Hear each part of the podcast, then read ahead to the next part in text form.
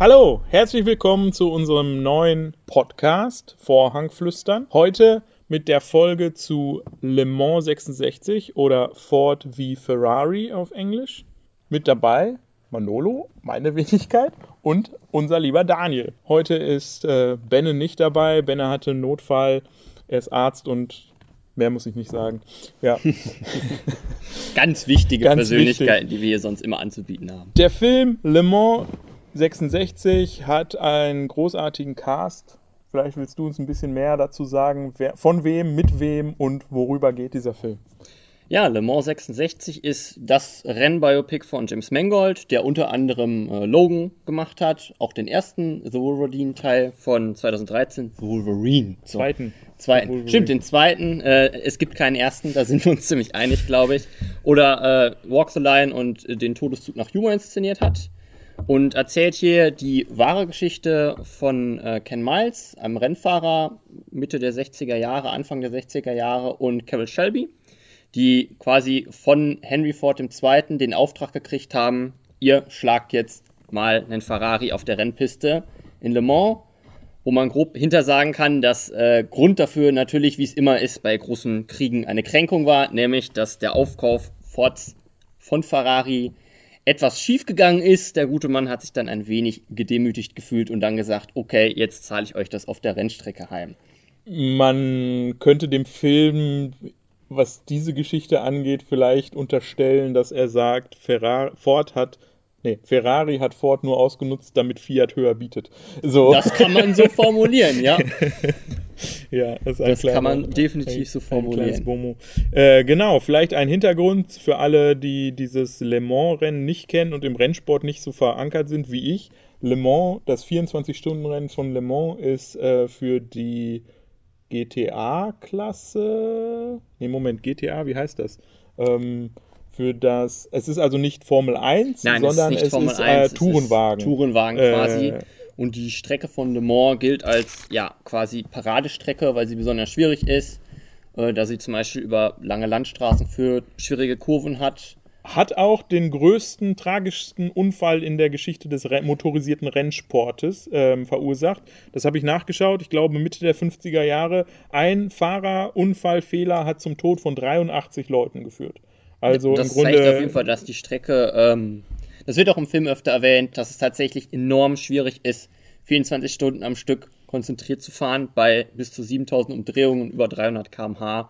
Das ist der kleinste Fehler und das auch vor allem dann natürlich bei nachts, wenn man schon müde ist, auf einmal Lichter von einem anderen Fahrzeug auftauchen und man dann ja gucken muss, dass man nicht irgendwo mitten in die Böschung ballert. Und innerhalb des Films fahren natürlich auch Fahrzeuge abseits der Strecke oder verunglücken und das sieht man tatsächlich auch in Le Mans 66. Okay, wir haben die Grundkonzeption. Es geht um diese Position, um dieses Rennen zwischen den zwei großen Firmen. Willst du vielleicht ein bisschen zum Plot erzählen? Also, wo finden wir die Leute am Anfang des Films? Was ist die Reise, die sie, die sie gehen? Oder ja, ist das also, schon Spoiler? Nee, das, das gehört generell, denke okay. ich, nochmal in Richtung Trailer etc. dazu. Ähm, ja, also der Film startet ja eigentlich quasi damit, dass Carol Shelby sein Rennen fährt Wer sich nicht genau im Motorsport auskennt, Carol Shelby hat das Rennen von Le Mans gewonnen. Ich weiß nicht in welchem Jahr. Das müsste Ende der 50er, mhm. Anfang der 60er gewesen sein. Äh, konnte dann aber aufgrund von körperlichen Problemen, er hatte glaube ich Probleme mit dem Herzen, wenn ich das richtig in Erinnerung habe, selber nicht weiterfahren und ist dann quasi Autoverkäufer und Konstrukteur geworden. Und ist dann von Mitarbeitern Fords angesprochen worden, weil er eben dieser Sieger war. Er sollte doch mal quasi alles aufstellen, was man braucht, um dieses 24-Stunden-Rennen von Le Mans zu gewinnen und Ferrari zu schlagen. Und dazu hat er sich eben, da er schon ein eigenes kleines Rennteam besitzt, seinen besten Fahrer, wie er sagt, und den besten Fahrer, den er kennt, Ken Miles, dazugeholt ins Team, der sowohl ein ja, grandioser, aber auch vollkommen off-the-road-Driver ist, kann man, denke ich mal so sagen, äh, und selber am Auto schraubt. Also den sieht man immer mit ölverschmierten Händen die ganze Zeit rumlaufen. Und die haben dann im Laufe von ein paar Jahren versucht, tatsächlich dieses Projekt zu realisieren. Im Trailer wird es so ein bisschen dargestellt, als ob sie es in ein paar Tagen gemacht hätten. Man muss aber dazu sagen, dass es quasi mehrere Anläufe in Le Mans gab, bis dann tatsächlich äh, Ken Miles auch gefahren ist. Mhm. Genau. Und was ich auch im Grunde im Vorfeld nicht so ganz wusste, weil ich Rennsportmensch nicht bin, ähm, die, der eine Fahrer fährt nicht 24 Stunden. Das wusste ich tatsächlich sondern, auch nicht. Genau, sondern es gibt so ein Fahrerteam und die können Pause machen und dann wechselt der zweite Fahrer. Aber das Wichtige ist, dass der Wagen muss der gleiche sein. Genau. Also ein Fahrer kann nicht den Wagen wechseln, sondern er muss mit dem gleichen Wagen dieses Rennen bestreiten. Genau, also es gibt und einen der normalen Ersatz, Pitstop genau, quasi. wie der Ersatzfahrer Formel 1 kommt, fährt den gleichen Wagen weiter. Ähm, Wenn es so wie so eine Art, ähm, wie nennt man das, Staffellauf, Ja. so ein bisschen. Ja, es Ähm, funktioniert wie eine Staffel. genau. Genau. Und die Immer so Renn- vier Stunden Abstände waren Ja. das, glaube ich, die die gefahren sind. Dann Und die Rennstrecke ist knapp 15 Kilometer, wenn ich das richtig Also drei habe. Minuten ungefähr dauert eine, eine Runde, wenn mich nicht alles täuscht. Kann das sein? Ja, müsste ungefähr so sein. 15 oder 8 Kilometer? Ja, das kann auch sein, tatsächlich, dass es acht Kilometer waren. Es beginnt quasi auf der einen Strecke, ja, auf der, auf der Startgeraden und dann geht es um Kurven, die ein bisschen schwieriger sind, enge Kurven auch und tatsächlich dann am Ende sehr lange über gerade Landstraßen, wo man halt wirklich über 300 km/h Geschwindigkeit, weit über 300 tatsächlich schafft mit den Fahrzeugen. Acht Kilometer könnte auch relativ Ah, gut ich ich hinkommen. finde es jetzt auf die Schnelle es wird im. Film auf jeden Fall erwähnt, wie lange es ist, damit Ja. die Strecke auch detaillierter nochmal. Ich meine, es ist so ungefähr eine, eine 3-Minuten-Runde oder sowas. Also Egal, es ist nicht, das sind es ist Trivia. nicht, ich denke mal, was die Leute sich vielleicht vorstellen bei diesen, äh, ja, diesen Rennen, Nesca-Rennen sind das, glaube ich, in den USA, wo sie quasi immer im Kreis in der Arena fahren. Das ist es nicht. Das wird innerhalb des Films auch angeführt Mhm. Genau. quasi, aber es ist wirklich halb durch die Stadt und halb durch die Stadt und Landstraße. wirklich Landstraße, Ja. Mhm. wo sie dann 8 oder 15 Kilometer, sucht euch was aus, durch die Gegend fahren. Wir haben noch gar nicht darüber geredet, wer mitspielt, Ja, natürlich. von wem der Film ähm, gemacht wurde. Das hast du schon Ja, gesagt. James Mangold habe ich James gesagt. Mangold, Wer natürlich als Hauptprotagonist mitmacht, ist Christian Bale, der dafür schon auch quasi als Oscar-Kandidat gilt, also zumindest als Nominee. Äh, dazu gibt Christian es Bale als- Christian Bale als eben der kernige Rennfahrer und Autoschrauber Ken Miles. Mhm. An seiner Seite halt sein ja, Freund, mit dem er sich aber auch gerne mal bölkt, sagen wir mal, äh, Matt Damon, der diesen Konstrukteur und ehemaligen Gewinner von Le Mans, Carol Shelby, spielt. Beides auch wahre Persönlichkeiten. Und Carol Shelby ist der, der letztendlich diesen Cobra Shelby gebaut Mhm, hat genau. oder den Ford Genau. Shelby hinterher. Ja, genau. Äh, dazu gibt es dann noch, äh, ich gehe mal mit dem Herren weiter, weil Mhm. ich den Damennamen tatsächlich nicht komplett so aussprechen kann, wie Manolo das schön kann. Katrina. Bernthal, genau, Katrina Balf ist äh, die Ehefrau von Ken Miles, die durchaus eine Rolle zugestellt bekriegt, würde ich mal sagen. Und John Bernthal, der meiner Meinung nach eher als Nebenfigur Mhm. agiert und er spielt ein Marketing Genau, er spielt äh, quasi- Chef bei Ford. aber Genau. nicht den Hauptmarketingchef, den spielte nämlich, seinen Namen habe ich jetzt vergessen, ich hatte ihn letztens noch im Kopf. Auch jemand, Ähm, ein bekannterer, äh, Bekannterer amerikanischer Charakterdarsteller, genau. Äh, sein Charaktername war auf jeden Fall Leo Beebe. Genau. Und der wurde hinterher sogar der führende Vice President für die Rennsportabteilung von Ford. Und zwar ist der Schauspieler Josh Lucas. Josh Lucas, genau, Lucas genau. hatte ich noch irgendwo. Josh Lucas, ja. Ja, Ähm, dann würde ich sagen, ist Zeit für unsere erste Wertung, was? soll ich beginnen, Manolo? Bitte. Also ich äh, habe den Film äh, quasi in einem ziemlich leeren Kinosaal geguckt und schön voller Sound und war direkt direkt drin in diesem Film, der einen sofort äh, quasi im Auto abholt und die ganze Zeit nicht loslässt. Also er ist von Anfang an packend gewesen und wirklich sehr interessante Geschichte, die er zu bieten hat, mit großartigen Figuren, die sehr entwickelt werden meiner Meinung nach und dementsprechend auch natürlich großartigen Schauspielern, die diese Figuren ausfüllen. Er hat eine gute Dynamik innerhalb, weil man natürlich nicht nur Autorennen machen kann, aber immer so ein bisschen die Gefahr bestehen würde, okay, es wird jetzt langweilig, wenn wir wirklich mit Anzugträgern sind. Das passiert zum Glück nicht. Ähm, inszenatorisch fand ich den Film, da werden wir natürlich nachher noch ausführlich drüber sprechen, sehr, sehr gelungen. Also wirklich ganz tolle Cinematografie, der Flair der 60er Jahre war gut. Das Einzige, was mich tatsächlich innerhalb des Films etwas gestört hat, ist das Ende, was eben auf den wahren Begebenheiten beruht. Aber was mir im Kino so ein bisschen am Ende, es ist immer relativ schlecht, wenn man aus dem Kino rausgeht und dann einen negativen Eindruck hat. Vor unserer Spoilerwarnung? Nach unserer Spoilerwarnung? Ja, gefühlt. Okay, also gefühlt. das Ende war für mich etwas problematisch, sagen wir es mal so.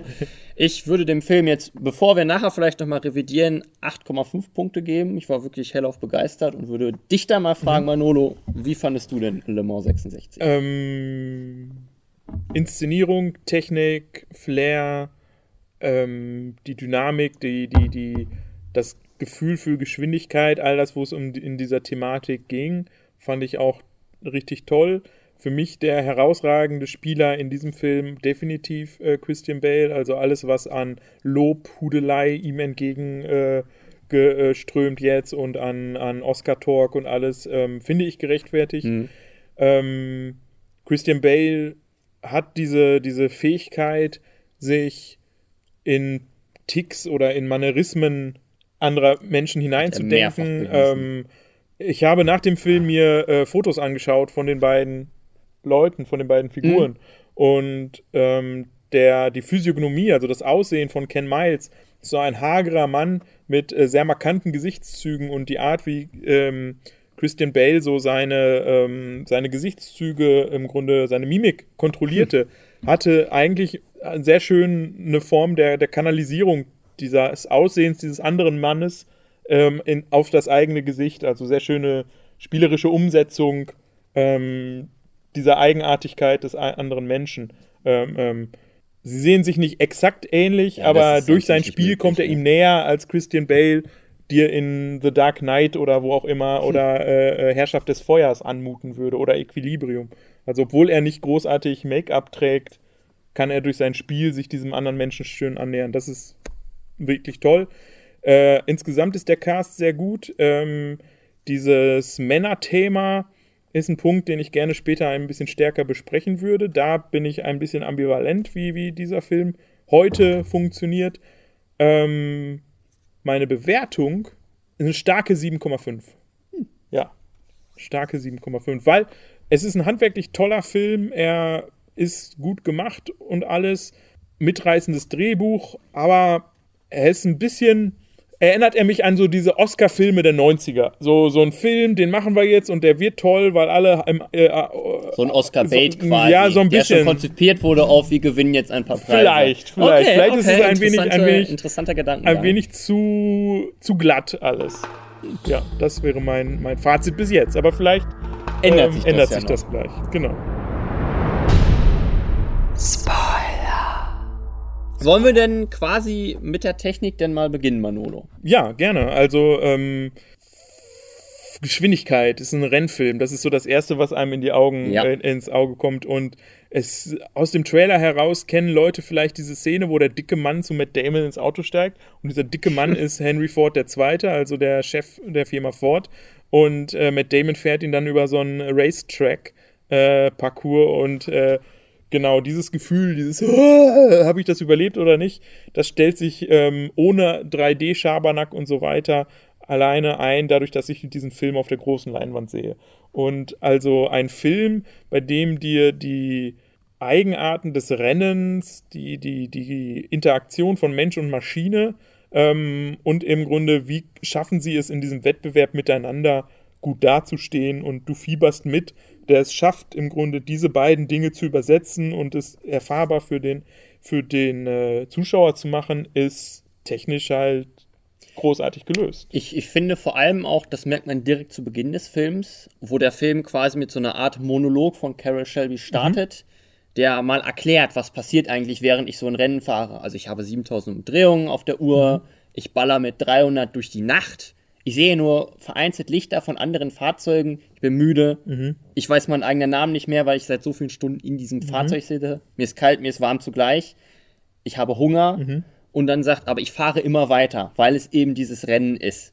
Und dazu sieht man halt eben auch genau das, was er sagt, quasi so POV aus dem Auto. Man sieht nur so die einzelnen Punkte der anderen Fahrzeuge auftauchen, denkt sich jedes Mal, oh, da darf mhm. man natürlich auch nicht mit zusammenprallen, weil du bist mitten auf einer Landstraße mit 300 Sachen könnte natürlich auch mhm. schlecht dann ausgehen und geht halt auch schlecht aus, wie Manolo vorhin erwähnt hatte, mit schweren Unfällen. Und da hat man direkt dieses Gefühl, man sitzt quasi mit in diesem Auto. Ja. Was auch oftmals quasi, finde ich, cineastisch angeführt wird, weil es immer so eine Kamera gibt, die von vorne über diese Motorhaube langsam auf den, auf den Fahrer zugeht, durch die Scheibe und dann sieht man quasi seine Sicht, wie er fährt, wie er das Lenkrad bewegt und man hat halt auch nicht das Gefühl, wie es oft leider in Filmen ist, dass in Dialogszenen jemand auch das Lenkrad permanent im Kreis drehen könnte und es passiert nichts, weil im Hintergrund ein Greenscreen läuft. Das, hab, das Gefühl habe ich zumindest sehr oft, sondern wirklich, dass es echt wirkt. Also es wirkt alles sehr echt. Ich bin mir nicht so sicher, wie viel davon am Computer gemacht wurde und wie viel in echt gefahren wurde. Aber es sieht sehr, sehr real aus. Diese alles. Frage habe ich mir auch gestellt mhm. und ich konnte also im Film nicht, Kannst nicht sagen, Stunt, nicht Stunt, CGI, CGI-Erweiterung, keine Ahnung, weil ähm, wir hatten den Punkt auch eben kurz vorbesprochen. Hm. Ähm, dieser Immersionseffekt als Zuschauer, ich fahre mit denen mit entweder oder ich bin als Zuschauer dabei. Was sie auch klug regeln ist, ähm, wenn die Familie nicht mit in, bei den Rennen ist, dass sie dann über das Radio ähm, mitbekommen, was da los ist. Also ja, oder sie selbst, wenn sie nicht mit beim Rennen sind. Genau, oder sie selbst, wenn sie, wenn sie nicht mit dem Team vor Ort sind. Ähm, genau, dass äh, im Grunde auch der, die Spieler selber in der wahrnehmenden Position sind, also dem mhm. Zuschauer gleich, uns eigentlich als Brücke dienen, wie wir, wie wir es erleben. Also sie ähm, ist ganz clever, dass es eben nicht nur das Rennen ist, was ich aus dem Fernsehen kenne, wie wenn ich Rennsportübertragungen gucke, sondern dass ich auch als ähm, und da sind wir bei dem anderen großen Punkt, die 60er Jahre, also die Welt, oh, die sie ja. aufzählen, die Welt, die sie designen und ähm, hervorrufen.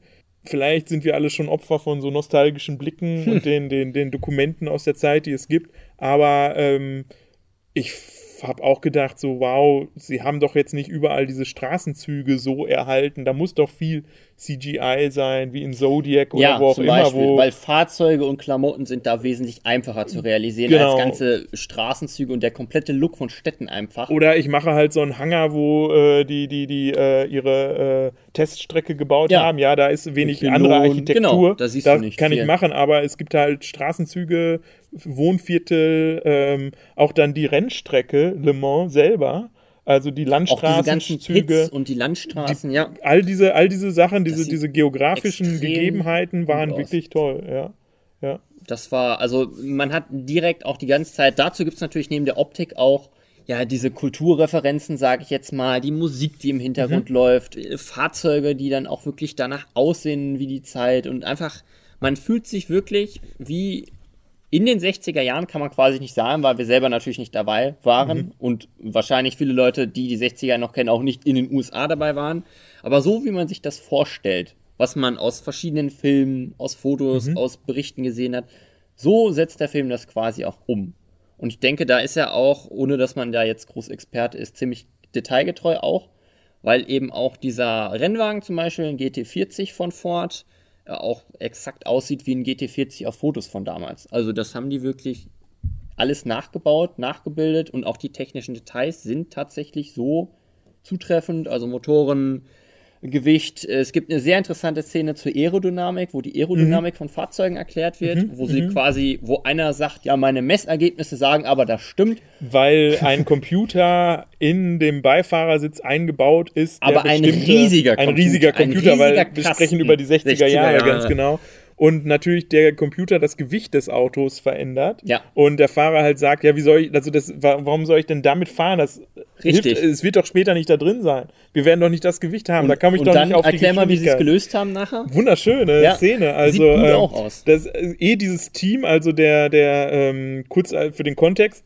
der ähm, Fahrer Christian Bale ist schon angemietet für diese Tests der, der Entwicklung dieses Forts ähm, unter der Leitung von Matt Damons äh, Carol Shelby. Und Carol Shelby arbeitet zusammen mit einem Techniker, den er schon in seiner Firma dabei hatte, so ein ähm, auch ein Nebendarsteller, der eine richtig tolle Rolle hat, der dann diese Lösung ja, anbietet mh. und sagt, bringt mir Klebeband und Fäden. Genau, und dann, und dann wird wirklich. auf das, das Auto, großartig. ich weiß nicht wie viele, zig Dutzende ähm, Klebebandstreifen mit einem lockeren Faden und dann fährt er diese Geschwindigkeit und sagt halt im so und so vielten Gang bei so und so viel, da ist ein Widerstand, ein Luftwiderstand. Und die sehen dann, wie diese Fäden durch, äh, wie die hochgedrückt werden durch und den er guckt wirklich durch so ein Fernrohr genau oder und Fernglas und, und, dann der oh, Techniker oh, guckt und sieht genial. genau diese, diese Info der der andere ähm, gefühlt hat durch sein Fahren hat er gefühlt da ist was nicht richtig ja nee die Messergebnisse stimmen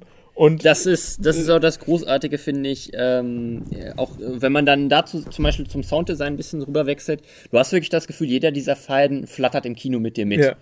Also es ist natürlich klar Rennfilm, ich möchte einen Motor mit ordentlich Pferdestärken laufen haben, aber alles, also von Windzügen, die es dazu gibt, plus kleines Klackern im Auto und eben diese Fäden, die dann äh, sich anhören oder ein Auto, was in die Ferne fährt. Es ist unglaublich fein gemacht und mhm. detailreich, vor allem vom Sound her. Das lohnt sich wirklich auch. Äh, ich habe es nicht im Atmos gesehen, leider, weil es nicht mehr im Atmos Saal lief und ich hatte trotzdem in dem Saal das Gefühl, die Autos würden von links nach rechts und zu fahren. Das war also bei manchen anderen Rennfilmen denkt man sich, okay, es muss brummen, es muss Buster mhm. sein, aber hier waren auch die feinen Geräusche, finde ich, sehr gut verteilt. Das ist eigentlich ein schöner Punkt. Da habe ich jetzt gerade noch, also so noch nicht drüber nachgedacht, aber ja, ähm, dieses, dass man dem Protagonisten so nahe ist, der eine Art von sinnlicher Wahrnehmung, die über das bloße Sehen und Hören hinausgeht. Also er fühlt sein Auto, ja. er fühlt die Geschwindigkeit. Jede Bewegung, und die fühlst du nämlich genau. auch als Zuhörer und mit oder als Zuschauer in dem Moment. Die Inszenierung versetzt ja. dich in die Lage, mitzufühlen, nicht nur mitzusehen und zu bezeugen. Also es gibt zum Beispiel, ich erinnere mich an die eine Szene, äh, in der eine Fahrzeugtür sich nicht schließt. Oh, ja. Und man wirklich das ganze, die ganze Zeit das Gefühl hat, diese dämliche dann, Tür neben dann, einem müsste man ja, selber noch zuziehen, weil diese Tür die ganze Zeit während des Rennens Und sie sind schon ist. im Rennen, sie sind schon im Rennen und die, die Lösung ist Direkt ein Gummihammer. Start quasi, genau. Und einer, das ist generell so die Lösung dieses Films für viele Sachen, einfach, was nicht passt, wird passend gemacht. Schön angewämst. Äh, bevor wir dann wahrscheinlich, was sehr gute Überleitung zur Persönlichkeit von äh, Christian Bale oder mhm. Ken Miles wäre, würde ich noch kurz erwähnen, dass mir der Soundtrack extrem gut gefallen mhm. hat. Den habe ich am nächsten Tag dreimal quasi rauf und runter gehört. Äh, er nimmt dieses, diesen Zeitflair ungemein auf, finde ich. Und äh, er integriert quasi, und das fand ich so interessant innerhalb dieses Films, die Dynamik des Films. Okay, Rennszenen, die sollen dynamisch sein, ich möchte Übersicht haben, ich möchte aber dieses immersive Gefühl haben. Aber manche Filme schaffen es dann nicht, das quasi auf die ruhigen Szenen zu übertragen. Und ich fand, dass vor allem Le Mans 66 einen unglaublichen Flow innerhalb des Films hatte. Das heißt, auch Gespräche, auch wenn geschraubt wurde, auch wenn quasi Anzugleute durch eine Fabrikationshalle laufen, hatte der Film ungemeinen Schwung, eine ungemeine Dynamik, die sich quasi über zweieinhalb Stunden Laufzeit durchgezogen hat und nicht wirklich nur die Rennsequenzen war, sondern auch in allen anderen Szenen ungemein, ja, Groove kann man sagen, diesen, diesen Swing so ein bisschen innerhalb des Flairs, das merkt man im Soundtrack auch gut, ist ein großer Jazz-Anteil dabei, mhm, mhm der mhm. immer schön mitklingt, das Ganze sehr locker macht, ohne dabei die Spannung quasi zu untergraben, weil das braucht der Film nicht. Er braucht nicht große Trommeln, die hier mhm. für Spannung sorgen, sondern das macht der Film von sich aus. Ja, ja, der, genau, der Jazz-Anteil ähm, ist, glaube ich, ein ganz guter Punkt, der für die Charakterisierung von äh, Ken Miles dann zum Tragen kommt. Ähm, es gibt im Film einmal kurz den Vorwurf, dass er und seine Frau so Beatniks wären und der wird dann von, äh, weil Ford möchte den nicht mit ihm fahren, weil sie ihn für unberechenbar halten und er nicht zu dem Bild von Ford Genau, passt. nicht dieses... Nämlich einer, der im Grunde sich dem Firmencredo fügt und der tut, was ihm geheißen wird. Das ist das, was sie gerne möchten. Ne? So, ähm, weil es gibt Marketingideen, es gibt Strategien, die da gefahren werden sollen. Also einen ganz großen kapitalistischen ähm, Hintergrund. Wir möchten Rennen gewinnen, weil wir ähm, möchten Autos verkaufen. Wir Autos verkaufen möchten, aber die Generation der Kinder, der Nachkriegskinder, also der Babyboomer, möchten keine Schiffe mehr fahren, wie Ford sie verkauft hat an deren Elterngeneration, sondern sie möchten irgendwie smarte, sexy Autos fahren. Ja. Aber Ford weiß nicht, wie sie ein smartes, sexy Auto vermarkten, noch wie sie eines bauen können. Und da ist dann im Grunde dieser Konkurrenz Kampf zu ähm, Ferrari verortet, weil zu dem Zeitpunkt Ferrari die Definition von sexy ist. Elegante, elegante Fahrzeuge. Autos, die keine ähm, Massenproduktion genau, vor allen Dingen. Genau, auch. es ist eher so, genau, also das Klischee von, ähm, okay, wenn ich etwas habe, was individuell gefertigt werden muss, dann lasse ich das in Italien herstellen, weil Massen können die nicht, die, weil jedes Ding ein, äh, äh, ein Unikat ist. Und dann äh, kommt auch diese Szene, wo man zu Ferrari in die Fertigungshalle kommt. Sehr interessant. Sehr interessant. Fall. Und es wird gezeigt, hier jeder macht halt ein Teil. Also einer macht Motor, einer macht Karosserie. So, ne? Das heißt, es gibt. Genau, aber kein, eben nicht das Fließband, ich mach Schraube genau, 3 genau, ran und du Schraube genau, 4, sondern genau. jeder macht das jeder macht wie ein Kuchenback quasi genau, selber zusammen. Jeder, jeder ist der Meister seines Faches und dann kommen halt meisterhafte äh, äh, Dinge zusammen und schön war dann wie, äh, war es Enzo Ferrari oder der Vater? Nee, war Enzo. Nee, es müsste Enzo, Enzo Ferrari genau. War's, wie Enzo selber an einem Stuhl in der Fertigungshalle an einem Tisch sitzt und er hat seinen Kaffee bekommen. Ja. Und er sitzt halt einfach dort und liest seine Zeitung und so anderen Sachen, während alle um ihn herum halt arbeiten. Und es war halt so genau das Gegenteil er hat, er hat auch, er hat wirklich dieses äh, Bild des Autos auch verkörpert.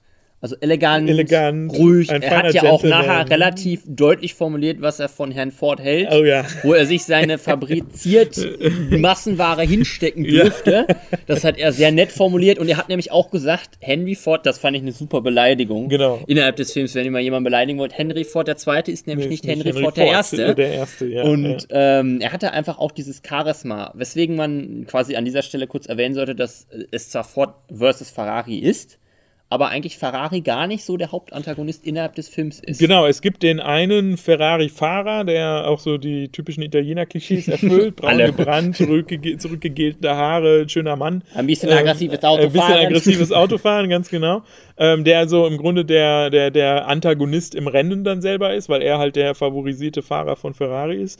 Aber tatsächlich. Und der Gewinner der Vorjahre, muss man, denke genau, ich, auch mal, wenn genau. er das war, dazu und, sagen. Und ähm, tatsächlich geht es da eher um diese, und so, so weit sie Klischee bedienen, so wenig ist das dann ähm, letztendlich ähm, typische Klischee, Klischeesierung des Italieners genau. im amerikanischen Kino. Also ähm, da wir jetzt im Spoiler-Territorium sind, können wir es vielleicht auch sagen. Also, wie geht das Rennen aus? Ken Miles, der sich definitiv als der beste Fahrer herausstellt, wird, weil er diese ähm, eigentlich von Ford schon längst hätte gefeuert werden sollen, aber Carol Shelby sich halt massiv für ihn eingesetzt hat und im Grunde die ganzen Marketing und anderen Abteilungen quasi gebypasst hat und direkt mit Henry Ford gesprochen hat und von dem das okay Deswegen bekam, hat er ihn nämlich auch das, in das Fahrzeug geholt und genau. sagt, du brauchst den besten Mann, um mit diesem Fahrzeug zu gewinnen. Und dann hat aber dieser ähm, von Josh Lucas gespielte Leo Bibi. Vice President äh, Leo Bibi ähm, im Grunde ein hinterfotziges Manöver er manipuliert, äh, manipuliert. muss man ähm, Er wollte, dass Ford drei Autos, die an den Start gingen, gleichzeitig über die Siegeslinie Dazu muss ich aber fahren. kurz einwerfen, Ken Miles liegt glaube ich, um zwei Runden oder so in Führung. in Führung. Und dahinter liegen die beiden anderen Fords und die Ferraris sind raus aus dem Rennen. Und dann kommt er auf diese Idee, hey, ich drücke dem Ken Miles nochmal voll ein rein und aus Marketinggründen sollen alle drei Fords, Fords gleichzeitig, gleichzeitig, über, die, über die Linie Nicht, fahren. dass man denkt, es war schon von vornherein geplant, so, so confident waren die Leute dann nicht. Und alle denken sich, aber auch das ganze, der ganze Rennstall sagt so, hey, Ken hat zwei Runden Vorsprung gefahren, warum, warum sollte, sollte, er, er darauf verzichten? Ja. Was, was, was macht das denn? Ähm, und äh, Ford ging es dann darum, dieses tolle Foto zu haben, um halt ne, Ferrari nicht nur zu besiegen, sondern Ferrari einmal platt zu machen mit so einem Foto-Op. Ich weiß gar nicht, was hat Henry Ford irgendwann gesagt? Er möchte diese Italiener auf der Rennstrecke beerdigen. Beerdigen. Spaghettifresser, ja. wie er das, glaube ich, unfreundlich formuliert hat. Ähm, ähm, na, jedenfalls war dann so dieser Konflikt, macht das oder macht das nicht. Er wird es nie machen, er macht immer, was er selber will. Letztendlich hat er dann halt so, als er schon diesen Vorsprung hatte, hat er sich gedacht, ach, okay, ich mache jetzt das, was die wollen und hat halt auf die anderen gewartet und alle so, hä, was ist denn da los, was ist denn da los? Und er hat dieses Foto erzeugt und dann kam aber heraus, dass er gar nicht gewonnen hat, sondern dass McLaren, sein Co-Pilot. Obwohl ihm vorher versprochen wurde, du gewinnst ja das du Rennen. Du gewinnst ja das Rennen. Nein. Nämlich, die Startpositionen von Autos sind ja gestaffelt nach Länge. Und McLaren hat äh, weiter hinten mehr Strecke also gestartet also als, äh, als ähm, ähm, ähm, ähm, Ken Miles und damit hat er technisch mehr Strecke gefahren. Also musste er der Gewinner, weil er ja gleichzeitig das, das merkt man. Kam. Ich finde, diese Ungerechtigkeit merkte man vor allem, als die Pressevertreter dann am Ende des Rennens äh, an Ken Miles vorbeistürmten. Stürmten zu ihm. Und, und, und er, eigentlich wusste jeder, er hat gewonnen. Und da war ein sehr schöner Moment. Also ähm, mit Enzo Ferrari. Ken Miles steigt aus dem Auto aus. Enzo Ferrari steht auf seiner eigenen Tribüne alleine, schaut ihn an und nimmt seinen Hut vor Ken Miles. Er zieht seinen Hut. Er zieht seinen Hut, genau. Und das war so klar, dass, ähm, also es war in diesem Bild, ob das hier passiert ist, man weiß es natürlich nicht, aber in diesem Bild kam so klar, ähm, wurde so klar deutlich dieser, diese inszenierte Diskrepanz zwischen dem Konzern Ford und was sie so meinten, was das ist, und diesem Ästheten Ken Miles, der einen anderen Ästheten Enzo Ferrari brauchte, um, äh, um die Anerkennung, die ihm zusteht, eigentlich zu finden. Mhm. Nämlich Enzo Ferraris Geste drückte aus, du hast gewonnen du bist der beste Fahrer und vor dir ziehe ich meinen Hut. Weil das du und Ken ich, Miles auch viel wichtiger zu sein als diese große Anerkennung von äh, allen anderen Sachen. Ja, weil du und ich, wir wissen, worum es hierbei geht. Es geht um Mensch und Maschine und wie sie es schaffen, Dinge zu vollbringen, die es vorher nicht gab. Also wie es darum geht, Eben. etwas, einen perfekten, schönen Moment. Und im Film wird das mit dem, mit dem Bild der perfekten Runde ähm, erklärt. Oh ja. Ne, das wird, äh, äh also Ken Miles Sohn ist 12, ja. 13, 11, sowas um den Dreh zu diesem Zeitpunkt des Rennens. Und er dient in dem Film als erzählendes Mittel, ähm, über das uns die, die Runde vermittelt wird. Er malt also ein Modell dieser Runde und sein Vater erklärt ihm, was wo passiert an welcher Runde, also wo die markanten ähm, Kurven Stellen sind, Kurven, welche, welche Geschwindigkeiten er fährt. Genau. Und dein Sohn fragt ihn, was ist denn die perfekte Runde? Und das erzählt er ihm dann, wie die perfekte Runde wäre, mit welchen Umdrehungen, wo und was man dann fahren muss. Und im Grunde fährt er in seinem letzten Rennen so eine perfekt, als er im Grunde raus ist, als er und nicht mehr Wettbewerb hat und so weiter, fährt er eigentlich perfekt genau, Runden. Und genau da muss ich nämlich sagen, fand ich, ich habe ja vorhin schon erwähnt, dass mich das Ende sehr, sehr gestört hat. Es ist nämlich leider so gewesen, dass äh, Ken Miles quasi im nächsten Rennen nochmal antreten wollte oder im nächsten Jahr und dann aber bei Testfahrten tödlich verunglückt ist. Und man hatte dieses Gefühl, er wurde betrogen, er wurde um seinen Sieg betrogen, das kann man nicht anders formulieren und hatte dann nicht die Chance, quasi sich als den wirklichen Sieger zu zeigen. Und das war so, der Film hatte zwei Stunden, zwei Stunden zwanzig vielleicht sogar, diese äh, typische Underdog-Story, sage ich jetzt mal nicht, aber ähm, diesen Aufstieg quasi jemandes, der ihm nicht konform ist für diese Filmpolitik und der dann einfach um das, was er geleistet hat, betrogen wurde. Und man ist so ein ich bin zumindest mit so diesem bisschen Gefühl rausgegangen, ja scheiße, jetzt haben sie ihn verarscht und dann hat er Pech gehabt.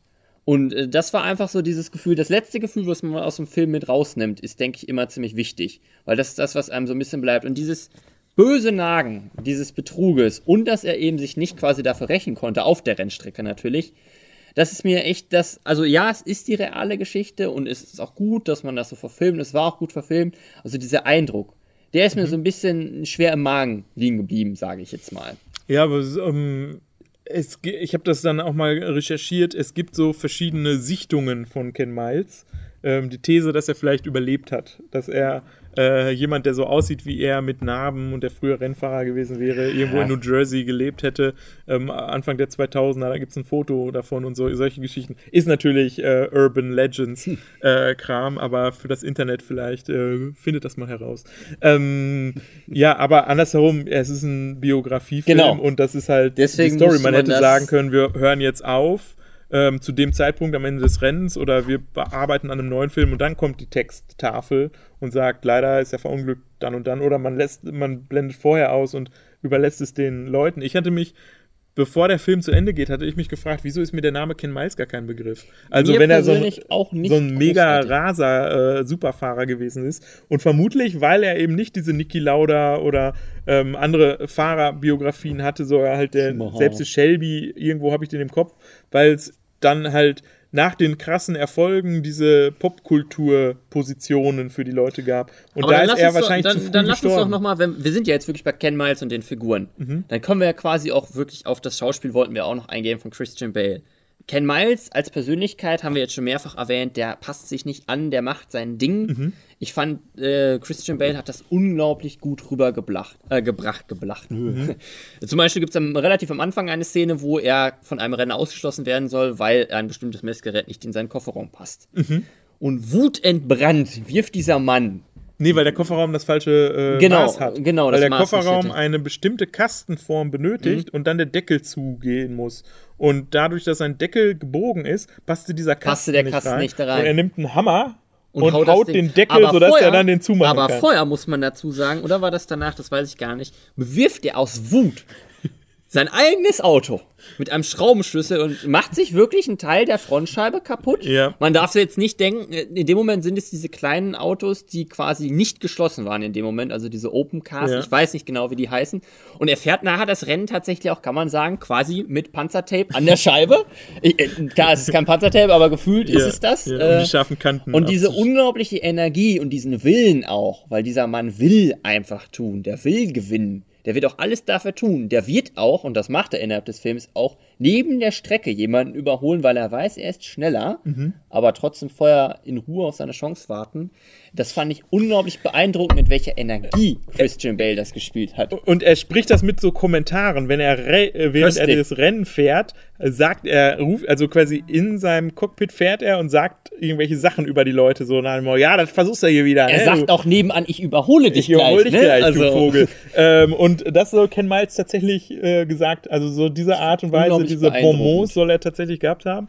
Ähm, und er ist wohl auch im Kalifornien, also in Kalifornien war er wohl auch sehr ähm, involviert überhaupt. Er gilt da als der, der diese Art des äh, Rennsport Vereinsgründungen und so weiter, ist er lange Vorsitzender von so einem lokalen Rennsportverein gewesen und hat das sehr ähm, ähm, gefördert, dass es mhm. überhaupt diese, diese äh, also man muss sich ja vorstellen, das Auto war zu dem Zeitpunkt noch gar nicht so alt das massengefertigte Auto, das allen Leuten zur Verfügung stand, dass also Leute sagen konnten, ich interessiere mich für Autorennen und ich möchte ein schnelles Auto, weil zu Hause fahre ich auch damit übers Feld schnell. Ja, sein, sein, sein eigenes persönliches Auto ist eine ziemliche Rumpelkiste, muss man dazu sagen. Ja, er hat da so ein Familiending halt, ja, so Familienkutsche, ja, ja, ähm, die er fährt. Und da gab es einen schönen Moment, nämlich ähm, ihm und seiner Frau, die äh, eine sehr ebenbürtige Beziehung haben. Ah, nenn, ähm, nenne doch noch mal bitte die Schauspielerin. Wenn ich sie jetzt richtig hinkriege, ich glaube Katrina Balfe, glaube ich. Wir hoffen, dass Balf, das stimmt, Frau Die Balf. Hauptdarstellerin aus der Serie Outlander. Ähm, ihnen wurde vorgeworfen von den Ford-Leuten, dass sie Beatniks wären. Also, ne, so die erste Nachkriegsgegenkultur aus der letztendlich äh, Rock'n'Roll und so weiter ja. hervorging. Ne? Man denke an Jack Kerouac. On Dieser Ausbruch. Genau. Generation. Ähm, die sich mit diesem Mief der 50er Jahre nicht identifizierten und irgendwo so diese ähm, ja, anfingen, die, die, die Tradition und dieses äh, sich einfügen in die, in die, in die bestehende Gesch äh, Kultur zu hinterfragen. Da, dieser Vorwurf, der dann gegenüber dem Shelby geäußert wurde, kontert Matt Damon als Shelby dann mit dem Satz, äh, Beatnik, der Typ hat von D-Day einen, äh, äh, äh, einen kaputten Panzer von, äh, von, von, von, von äh, Frankreich bis nach Berlin gefahren. So, also, so, was wollt ihr eigentlich? Der ja. ist ein Kriegsheld. So, ne? also so. Der darf unangepasst sein. So, ähm, ja, also im Grunde den Beatniks wären die Wehrdienstverweigerer so in dem Bild, ja, und damit ist er doch jemand, der hat den Dienst an seinem patriotischen Vaterland genau. geleistet. Ähm, und letztendlich sein, sein Business zu Hause funktionierte nicht so, selber eine Werkstatt zu haben. Das wurde gefändet und der Laden dicht gemacht und irgendwie. Weil er eben sehr seiner Passion frönt. Weil er sehr seiner Passion frönt, allerdings damit auch nichts verdiente. Und das war so das Problem. Ja. Und äh, er wird dargestellt als jemand, der häufiger Chancen hat, verstreichen lassen oder im Grunde sich halt dann überworfen hat mit den Leuten, weil er irgendwie immer clashte. Sodass Zum Beispiel mit einem paar Sponsoren, die äh, in dem Moment äh, ist er denn so schwierig und er macht sein eigenes Auto kaputt. ja, Nicht genau, unbedingt Marketing genau, wirkt. Genau. Ähm, und und, und, und genau, das war dieser Moment. Von welcher Firma war denn der Sponsor? Äh? Also er ist ja Cobra erst gefahren, Team Cobra, ja. soweit ich das weiß. Und der Sponsor das war ein größerer Rennstall, aber das ist auch ja, relativ whatever, egal, aber genau. Ähm, äh, die, die, und, und letztendlich kommt dann auch dieser Satz so von wegen der einzige, der dir im Weg steht, bist du selber. Ja. So und diese diese keine Ahnung, ja schillernde Person hat Christian Bale einfach wirklich toll und und quasi. Erfasst, so. Aber ich fand auch, dass er trotzdem bei all der Energie, die er hatte, hat er ein unglaublich äh, tolles Verhältnis zu seiner Frau und vor allem seinen Sohn. Mhm. Also als zum Beispiel auch dann seine Firma pleite gegangen ist, also seine Werkstatt, hat er auch gesagt, okay, Rennenfahren ist vorbei, ich muss mich um meine Familie kümmern. Mhm. Ich gehe quasi mhm. den ganzen Tag arbeiten, damit es meiner Frau und meinem Sohn gut mhm. geht. Und, und, wer da, wer quasi eigentlich ihn wieder zum Rennen gebracht hat, ist ja, ja seine Frau gewesen ja. in dem Moment. Sein Sohn war mhm. eher so ein bisschen, ja, er hatte Angst um seinen mhm. Vater auch bei dem Beruf. Er war sehr stolz, deswegen mhm. hat er zum Beispiel auch die Pokale aufgehoben. Die Ken Miles in einer typischen Ken Miles Aktion okay, ich fahre keine Rennen mehr, weg damit auf den Müll, Müll. Ja. genau. Also ähm, da fand ich vor allem die Rolle seiner Frau und die Darstellung von äh, Katrina Balfe. Katrina Balfe sehr gut, weil sie ich hatte eher immer so das Gefühl, die beiden hatten mehr so das Verhältnis nicht Mann und Ehefrau, sondern wirklich beste Freunde. Mhm. Und äh, sie hat ihm dann auch quasi in dieser einen Autoszene, wo sie ziemlich Gas gibt und er kriegt Angst und sie will aber, dass er ihr jetzt die Wahrheit sagt, mhm. weil sie sagt, du kannst alles machen, stehe hinter allem, aber, aber lüge mich, mich nicht an. an. Ja. Äh, unglaublich präsent war, als eben diese beste Freundin von ihm, die ihn, die versteht. weiß, die ihn versteht und die auch seine Leidenschaft versteht und das auch soweit unterstützen wird, bedingungslos, mhm. wie sie das kann und er eben nicht seine genau. anderen Tätigkeiten. Das fand ich Weil sie diesen leidenschaftlichen Mensch möchte. Genau. Nicht den, genau. der sich damit abgefunden hat, dass es nichts Sie hätte wird. ihn nicht quasi im Anzug sehen ja. wollen, der ja. sofort Werbung macht. Das wollte sie nicht. Und das fand ich äh, gerade als Nebenfigur extrem beeindruckend, mhm. so quasi diese Figur aufzuführen, die gar nicht so viel Zeit äh, auf mhm. dem Bildschirm hatte. Aber oh, ich fand, sie hat das auch grandios gespielt. Sie hat das unglaublich gut transportiert. Mhm. Ja, da wären wir jetzt bei einem Punkt, äh, den wir schön äh, äh, auch schon im Vorfeld angesprochen haben. Also insofern könnte ich jetzt als äh, Devil's Advocate formulieren, dient die einzige wirklich sichtbare Frauenfigur hier eigentlich nur dazu, um die Geschichte des Mannes zu erzählen, zu erklären und zu befördern. Also als Sprungbrett für den Mann. Ähm, damit wäre eben im Grunde diese Frage und James Mangold, du hattest eben schon ein paar Sachen aus seiner Filmografie zitiert. Die Zum Beispiel zwei Todeszug Wolverine, nach Todeszug nach Yuma. Wir hatten aber auch ähm, Copland Walk the Line, noch, Copland, genau. Also einige ähm, sehr männliche Filme, Männer-Thematiken. Männer im Vordergrund. Dominierend von mit, mit, mit einem männlichen Cast besetzte Filme.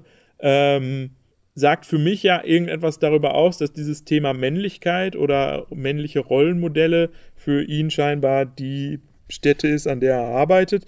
Ähm, kann ich denn heute zu dem Zeitpunkt 2019, wo dieser Film ins Kino kam, ähm, so ein Film, wo eine Männerdomäne im 20. Jahrhundert auch ausschließlich durch die Arbeitsregelungen und so weiter, die zu der Zeit bestanden, natürlich ausgefüllt von Männern, ähm, wenn ich sie biografisch darstelle oder, oder, oder historisch mich ihnen annähere, dann lasse ich ja diese, diese, diese Regeln, die damals mhm. galten, muss ich sie ja wieder erzeugen, wieder hervorholen. Aber was bedeutet das denn für die Darstellung von Männlichkeit heute? Ist das überhaupt, interessiert das, ist, ist das noch von Relevanz? Also gibt es nicht die Dokumente eh über diese Leute? Muss ich so einen Film auf diese Weise machen heute? Oder ich dachte ich dachte jetzt du stellst mir für die wirklich die Frage kann man sowas machen? Und da würde ich sagen auf jeden Fall. Weil äh, es ist ja quasi nicht der Fehler des Films es so zu erzählen wie es war. Denn es ist wenn man sagen muss oh Männerdominanz war es der Fehler der Zeit. Dass eben zu dieser Zeit. Nun mal äh, quasi von zehn Anzugträger Schrägstrich innen zehn Männer waren in der Ford Motor Company und dass man sich da natürlich schönerweise, aber immer noch deutlich zu verbessern, heutzutage weiterentwickelt hat. Denke ich aber nicht, dass das ein Fehler des, des Films an sich, sondern wirklich der Zeit ist. Also er erzählt quasi, was damals gewesen ist und damals ist es eben ein reines Männerthema gewesen. Männerdominanz im Beruf. Rennen ist natürlich, Rennsport ist natürlich eher ein Männerthema, sagen wir mal jetzt, als für Frauen, mhm. weil es natürlich auch da Interessierte gibt. Äh, aber mir würde jetzt zum Beispiel spontan keine Rennfahrerin direkt einfallen, ich weiß nicht, wie das bei dir aussieht. Ja, für mich ist diese Frage ein Film, den ich heute mache, der sagt, der hat für die 60er hat er keine Bedeutung. Für einen Menschen in den 60ern bedeutet er nichts, weil die Leute sind tot. Also, ne, ein Film, den ich heute mache, der hat für mich eine Bedeutung. Mhm. Ja, und für, für, für die Leute heute. Ein Mensch, der Geld ausgibt, einem anderen Menschen in die Hand drückt und sagt, hier macht da mal einen Film drüber, der hat, wenn überhaupt, eine Verantwortung für die Gegenwart. So, was ist der Wert dieses Films? Und ist das ein bloße biografisches Denkmal, eine Überhöhung einer Figur, ähm, ein Sprungbrett für eine schauspielerische Leistung? Also was ist der Zweck dieses Films? Und da bin ich halt, habe ich für mich selber nicht so eine Antwort gefunden. Also ähm, weil es irgendwie, ja, sowohl, also alles, was handwerklich richtig toll ist, alles, was ähm, sowohl scha schauspielerisches Handwerk, ähm, Drehbuch, äh, technische Umsetzung top of the pops. Aber ich frage mich, was bleibt, wenn ich dann, da, und daher war mein Vergleich zu diesen Filmen der 90er Jahre, so, die damals so hoch gelobt wurden, Philadelphia und solche Filme, Philadelphia vielleicht noch mehr von, äh, von den ganzen Oscar-Gewinnern der 90er, weil er ein zeitliches Denzel Thema Washington, ansprach. Ne? Denzel Washington, genau, und Tom Hanks und AIDS. Zu dem Zeitpunkt, in der Zeit, als dieser Film rauskam, war er natürlich ein Dammbruchfilm. Deswegen ist es vielleicht ein äh, äh, nicht so ein guter Vergleich. Genau, aber vielleicht ein guter Vergleich, weil dieses Stück ich, ver jetzt ich verstehe, was du meinst, Manolo. Ich verstehe, was du meinst. Ich denke, da ist es vor allem auch die Herangehensweise, weil ich diesen Film wirklich als Zeugnis seiner Zeit sehen wollte, als unterhaltsames äh, Abenteuer, wo eine spannende Geschichte mir erzählt wird mit interessanten Figuren, die in diesem Film eben nun mal Männer waren. Ne? Da konnte ich ja als Zuschauer auch nichts mhm. dran tun ähm, wo mir das andere jetzt gar nicht gefehlt hat. Ich hätte zum Beispiel jetzt ehrlich gesagt auch nicht noch mehr Frauenfiguren in diesem Drehbuch gesehen, muss ich sagen. Auch wenn Christina, Christine Belf, das könnt ihr gerne zählen, ob wir es falsch ausgesprochen haben oder ich es falsch ausgesprochen habe. Ähm, hätte ich da gar nicht unbedingt gesehen. Kitrion. Dieses, ja, ich verstehe, also ich verstehe definitiv deinen Punkt. Kitrion. Ähm, für mich war es wirklich dann der Unterhaltungsanspruch, mit viel Wissenswerten über diesen Film zu lernen und einfach ein gutes Thema, toll aufbereitet zu sehen. Ja, die Aussagekraft ist durchaus zu hinterfragen, denke ich, aber das liegt, wie gesagt, daran, welchen Anspruch man auch an den Film stellt. Weil ich hatte jetzt persönlich nicht bei Le Mans 66, der deutsche Titel benennt es ja sogar, das Jahr, erwartet, dass auf einmal groß irgendwas mit dem Aufkommen der Frauenbewegung oder ähnlichen Inhalten äh, passiert. Oder das wäre für mich genauso unpassend gewesen, wie irgendwas mit den 80er Jahren unterzubringen. Mhm. Oder sich noch groß auf die 40er Jahre zu beziehen. Ja, ich denke da ähm, zum Beispiel an diesen Film First Man. Aufbruch zum Mond Aufbruch in Deutsch, zum Mond. Ja, Ryan, äh, Gosling. Ryan Gosling ist noch nicht so viel älter, äh, so viel äh, vor zwei Jahren oder so kam der, glaube ich. Letztes Jahr. Letztes Jahr in die Kinos. Ähm, auf der einen Seite und bei dem Film gab es ja ähm, die Geschichte, also es wurde auch die Ehefrau von äh, Neil Ich meine, Armstrong. es war Michelle Williams, die sie gespielt hat. Bin mir aber nicht komplett sicher. Ich, ist auch relativ egal, aber weil wir jetzt erstmal Ryan Gosling reingeworfen haben, ohne den äh, Nee, Ryan Gosling und äh, Michelle Williams haben doch in Blue, äh, Blue, ähm, Blue Jasmine gespielt oder nicht? Okay, whatever. ähm, da bin ich jetzt gerade auch äh, nicht auf der. Ähm, da war ihre Rolle präsenter, wolltest du, glaube ich. Anmerken. Nein, ich, was ich sagen wollte, war, es war auch im Grunde diese Ehefrauenrolle aus einer biografischen Erzählung, die sich auf einen Mann zentrierte, ganz stark. Ähm, es waren aber wenigstens diese Szenen, wie sie ziehen dann in das Village, wo die ganzen Astronautenfamilien lebten und dann sind die Frauen halt, haben ihr Umfeld, mhm, ja, ja, die zusammen ihre Alltags haben. Also wenigstens so Alltagserzählung, Einbettung der, der Frauen in ihre Umgebung konnte man dort sehen. Während sie als Frau ja auch in einer Umgebung, in einer, sie hatte Nachbarn, ja, und die Nachbarn wussten, der Typ fährt krasse Rennen hey, wie geht's euch? Oder sowas. Ne? Solche Alltagssituationen wären ja als Annäherung an diese Realität der, der, der Familie wenigstens mal gut gewesen. So vielleicht auch zu zeigen, dass sie vielleicht auch ein bisschen Misfit war, dass die beiden gut zueinander passten, aber sie vielleicht auch nicht gut zu anderen Leuten passte. Ist jetzt keine Ahnung, Spekulation auf meiner Seite, ja. aber ne, irgendwie sowas, was, was sie vielleicht ein bisschen mehr ähm, gezeigt hätte außerhalb dieser Rolle des Mannes. Und ja, selbst dieser Ryan Gosling-Film, in der Geschichte der Erzählung wissen wir ja, dass da diese Mathematikerinnen, da gab es den anderen Film, Hidden Figures, äh, Hidden Figures ähm, großen Maß äh, Anteil daran hatten, dass diese Mondfähre überhaupt die, ähm, die, die äh, Umlaufbahn oder ne, wirklich ja. diesen Weg zum Mond und zurück äh, fliegen konnte. Und in diesem Film Hidden Figures gab es diese kleine Szene, ob sie stimmte oder nicht, wer weiß, dass ähm, die Astronauten den äh, ähm, Programmiererinnen begegneten und äh, Neil Armstrong sich ihnen zuwandte und sagte, sie sorgen dafür, dass wir heile hin und wieder zurückkommen und schüttelte ihnen die Hände, so nach dem Motto, ich erkenne, ich sehe euch, Leistung, ich erkenne ja, euch ich erkenne an. Euch. Und das fehlte natürlich in dem, in dem Biopic von Neil Armstrong auch, was wiederum auf einer Biografie beruhte und äh, dann war das wohl auch nicht Bestandteil dieser Biografie. Das heißt, im Grunde war es aus dieser Sicht nicht wichtig. Aber in dem Film ging es um die ähm, Studenten Demonstration, die Ende der 60er anfing, dass der finanzielle Unterhalt für mhm. dieses Weltraumprogramm äh, ne, wegen anderer Vietnamkrieg und solchen Sachen. Es gab eine größere Kontextualisierung der Zeit. Und jetzt ist es in diesem Film, ist es halt, ähm, ist die Zeit, die dient halt als Kulisse. Und die ist schön und man möchte dabei sein und ach, wir sind alle nicht dabei gewesen. es wird so ein Nostalgieort, aber mehr dann auch nicht. Es wird eine Bühne für diese Figuren, sie spielen darauf ihre Rollen. Wir wissen, wenn wir es nachlesen, wie es ausgegangen ist. Es geht so aus. Aber was ist das, was ich mitnehme, außer im Grunde, jawohl, so war das. Dann würde ich sagen, ist das doch der perfekte Punkt, um jetzt mal dein Abschlussfazit zu ziehen und mit dem Film abzurechnen. Und vielleicht auch deine äh, bisherige Wertung von 7,5 hattest du verteilt, mhm. vielleicht noch äh, zu korrigieren in Bereichen. Ich glaube, äh, jetzt wo ich so noch mal ein bisschen drüber nachgedacht habe, ich gehe von einer 7,5 auf eine 7,0 runter. Ja, erläutere ja. das äh, durchaus noch weiter. Ähm, das ist ja eigentlich interessant, wenn du es änderst. Warum hast du es geändert? Ja, ich meine, alles, was, alles, was ähm, wohlfällig ist, was schön ist, was mich beeindruckt, was mich verführt auf einem Film, ist natürlich etwas, was mir erstmal gefällt und wo ich erstmal dabei bin und das zulasse. Ähm, und dieser Ersteindruck ist natürlich auch täuschend oder vielleicht es ist wie eine Süßigkeit. ähm, ich mag es, während ich es esse, aber hinterher bereue ich es vielleicht ein bisschen. Und ich bereue jetzt meine erste Wertung nicht. Es ist immer noch ein handwerklich super Film. Aber tatsächlich auch jetzt, ich kam selber nicht auf eine Antwort auf diese Fragen, die ich gerade gestellt habe. Und es ist jetzt ja auch ein paar Wochen her, dass ich den Film gesehen habe und auch in meinem Unterbewusstsein hat er mir weiterhin keine Antwort darauf gegeben. Mhm. Ähm, darum würde ich sagen, da fehlt mir doch ein bisschen was. Also ja. nur, dass es ein guter, schöner, echt nice gemachter Film mit tollen Darstellern ist.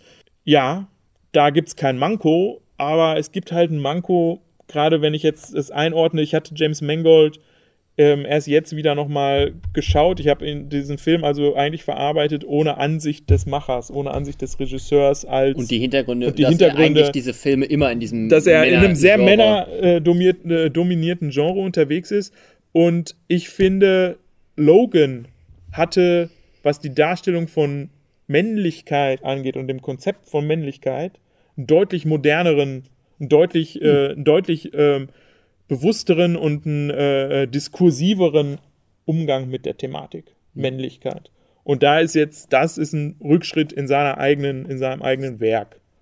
Interessant, weil ich zum Beispiel Logan deutlich äh, schwächer fand als Le Mans. Okay. Äh, also ich fand Le Mans 66 wirklich einen herausragend interessanten Film von der Thematik zum einen mit wirklich grandiosen Schauspielern, die eine unglaublich gute Chemie hatten. Also sowohl die Einzelperformances, Christian Bale, Matt Damon haben wir ein bisschen unter den Tisch fallen lassen, wie es halt Matt gefühlt Damon. bei allen Sachen gemacht wird. Äh, ich fand, er hat seine Rolle sehr gut ausgefüllt und eben äh, Christina Marv. Katrina. Katrina Marv. Ähm, da fand ich unglaublich schön die Chemie zwischen allen. Der Film hatte eine äh, sehr angenehme Dynamik, sowohl innerhalb der Rennszenen, von der Inszenierung her, von der Spannung her, von der Musik, vom Sounddesign, was sehr fein war, aber auch in den ja, herzlichen Momenten, was wir vielleicht ein bisschen unter den Tisch fallen lassen haben. Er hatte auch einige gute Humorszenen. Zum Beispiel eben diese angesprochenen äh, Beleidigungen, die rezitiert werden von einem Mitarbeiter für den Herrn Ford, mhm. die von Herrn Ferrari stammen. Mhm. Oder auch einfach äh, mal ja, relativ stumpfe Szenen, wenn Ken Miles einfach mal äh, irgendeinen Anzugträger äh, ordentlich ausschimpft oder so. Mhm. mhm. Ähm, mir hat dieser Männlichkeitsaspekt, ist mir vorher gar nicht aufgefallen. Jetzt, wo du das gesagt hast, auch im Vergleich zu anderen Filmen, wie zum Beispiel Aufbruch zum Mond oder mhm. eben anderen Thematiken, mir hat er in dem Film jetzt nicht gefehlt. Ich würde ihn aber durchaus mal im Hintergrund behalten, gerade auch weil äh, James Mangold jetzt, wie mir auch erst jetzt äh, im Gespräch aufgefallen ist, vielfach in diese Richtung von Thematik geht und eben Personenbesetzung. Mhm. Fand ich den Film nichtsdestotrotz großartig inszeniert, super spannend, super interessant. Mit seinen zweieinhalb, Lauf, äh, zweieinhalb Stunden Laufzeit auch gut unterhaltsam. Also ich hatte jetzt nicht das Gefühl, dass es Längen gab, wobei er tatsächlich im Vergleich zu anderen Filmen mit solch einer Laufzeit, persönlichen Favoriten zum Beispiel, nicht ganz an diese Kurzweiligkeit herangekommen ist, die zum Beispiel jetzt, um mal ein Beispiel zu nennen, für äh, zum Beispiel der Patriot mit Mel Gibson, den ich so in drei Stunden durchgucken kann. Ich weiß, Manolo guckt schon sehr interessiert als Beispiel. Ähm, würde ich bei meinen 8,5 Punkten bleiben Ich denke aber, dass die nächste Sichtung vielleicht, äh, je nach Gewichtung, ob ich mich eben mehr auf diesen, mhm. sagen wir mal, Aspekt, den wir gerade zuletzt besprochen haben, beziehe, vielleicht runterziehe oder mich noch mehr auf mhm. diese technischen Feinheiten begeistern kann und dann eher nach oben gehe, würde ich aktuell sagen, ich bleibe einfach mal bei 8,5 Punkten. Mhm. Mhm. Aber wir hatten definitiv ein sehr interessantes Gespräch über Le Mans 66. Mhm. Schaut euch den Film an, macht euch selber eine Meinung, würde ich mal vorschlagen dazu. Und dann überlasse ich dir, Manolo, das Schlusswort und sage schon mal Tschüss und bis zur nächsten Folge von Vorhangflüstern. Wir haben ja ähm, Matt Damon etwas unter den Tisch fallen lassen, aber vielleicht können wir die Diskussion an euch weitergeben. Also machen wir Ford versus Ferrari zu Bale versus äh, Damon. Und ihr könnt ja sagen, ähm, wer für euch aus diesem Wettrennen äh, der gewinnende Schauspieler ist. ja. Das wäre doch eine Idee. Das okay. ist ein gutes Schlusswort. Ja, vielen Dank für die Aufmerksamkeit. Danke dir. Danke dir. Dankeschön. Ähm, bis bald. Ciao.